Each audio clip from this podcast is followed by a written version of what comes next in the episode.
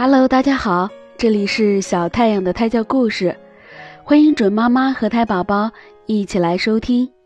今天要给大家讲的故事是《列那狐的故事》第三篇：蒂贝尔的尾巴被截。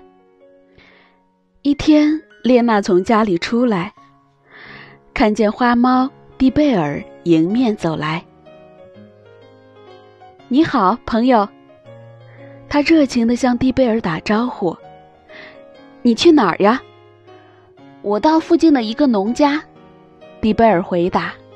“听说女主人把一大罐奶油放在面包箱里，我想去尝尝。他家好像还有不少鸡，你不想去看看吗？”“想啊。”列娜说。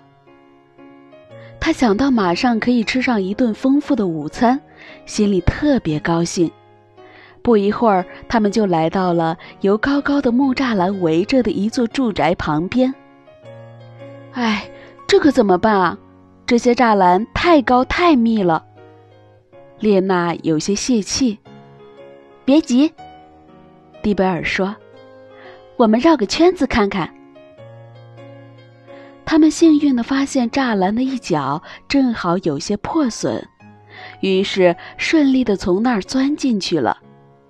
列娜进去就要往鸡棚跑，蒂贝尔拦住了他，说：“我们要先吃奶油，否则母亲们遭受袭击就会大叫起来。”列娜本想去掏鸡窝，但还是跟着花猫走了。他俩蹑手蹑脚的溜进餐厅。蒂贝尔指着一个箱子说。这个就是藏着奶油罐的面包箱，咱俩把箱盖打开，你撑着箱子，我先吃，然后你再吃。列娜同意了。这罐奶油味香色美，贝蒂尔吃得津津有味，似乎忘记了时间。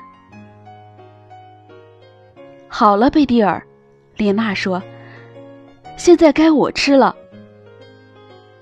再过一会儿，蒂贝尔说：“他还没吃够呢。”不行，快出来吧！列娜喊起来。蒂贝尔听到列娜不停的催他，生气了。他把奶油罐打翻在箱子里。哎呀！列娜心疼的惊叫起来：“你真笨！你叫我怎么吃呢？我应该放下盖子，把你关在里头。”蒂贝尔听了，急忙往外跳，但是列娜的动作更快，蒂贝尔的尾巴被盖子截成了两段。蒂贝尔发出一声惨叫，疼得跌倒在地上。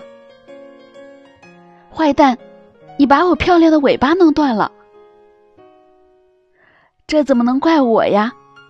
列娜耍赖说：“是你跳得太猛才这样的。”走吧，蒂贝尔。现在陪我去鸡棚，让我们把刚才的事情都忘掉吧。他俩向鸡棚走去。你可以先捉那只公鸡，蒂贝尔说，因为它的喊声最大。列娜同意了这个建议，但是花猫说话声音太大，吵醒了那只正在打盹的公鸡。公鸡立刻大叫起来。屋里所有的人都被吵醒了，人们跟在看家狗后头快速跑过来。蒂贝尔决定立刻逃离这里，他找到木栅栏的缺口，一下就跑得无影无踪了。而列娜此刻正受到一大群看家狗的围攻呢。蒂贝尔觉得这似乎可以为他丧失的尾巴稍稍出了口气。